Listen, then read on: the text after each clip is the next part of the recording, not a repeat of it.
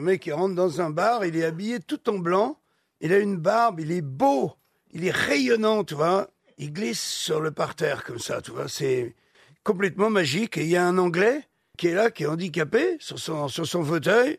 Il arrive, il lui touche le front et l'Anglais, il se lève. Il dit, ça y est, il dit, je, je marche, je cours et tout. Tu vois, il se barre et il se barre en courant. Un petit peu plus loin, un, il y a un Espagnol qui est aveugle. Il dit, vous êtes Jésus? Et le mec, il dit, oui, je suis Jésus. Il arrive, il lui touche le front et l'autre, il dit, je vois, je vois. Il était complètement aveugle, il voit. Il continue euh, comme ça à ramper, à glisser jusqu'au fond du bar. Là, il y a un Français qui boit sa bière.